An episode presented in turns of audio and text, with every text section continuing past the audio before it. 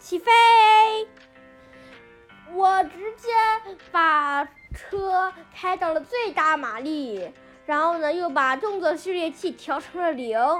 我们直接在车，然后呢，把航天助推器给关掉。突然，我想到了一个问题：把航天助推器给关掉，它还能飞得起来吗？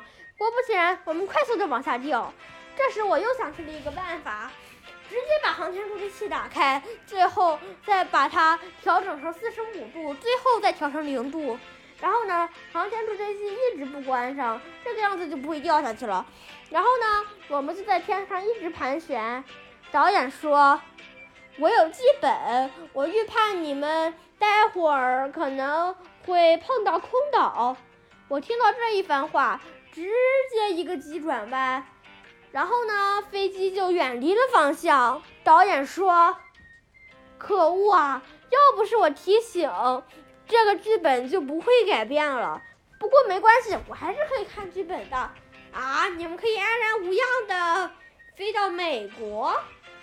他我们说美国，呃，这里是虚拟世界，才能飞往现实世界吗？”他说。当然，不信你们飞一会儿。哎，前面有个传送门。导演说：“不会吧？我才刚说完这句话，你们就已经到传送门那儿了。”不过放心，你们进去之后就会被传送到美国。我才不信呢！直接加足马力，结果真的传送到了美国。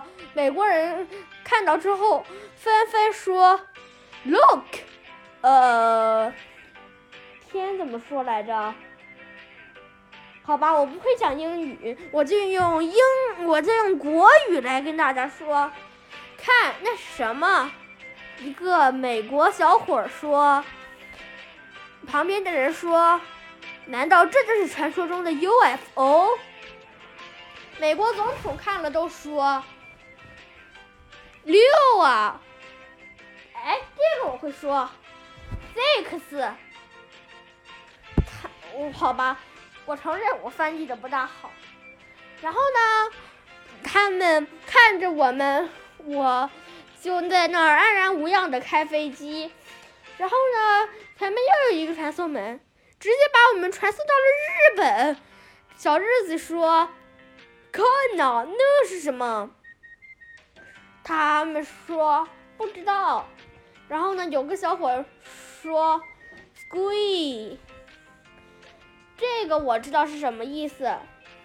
灰雀鹰抢先说 s q u e e 就是厉害的意思，他在夸我们厉害。我翻译了一下，还真的是。然后呢，我们就一直前进，一直前进，最后竟然看见一个通往中国的传送门。我说，我们传送到了中国，会不会？会不会什么？灰雀鹰愣了几秒之后才说：“会不会引来很多游客拍照啊？”他们说：“这可能不大会。”为什么？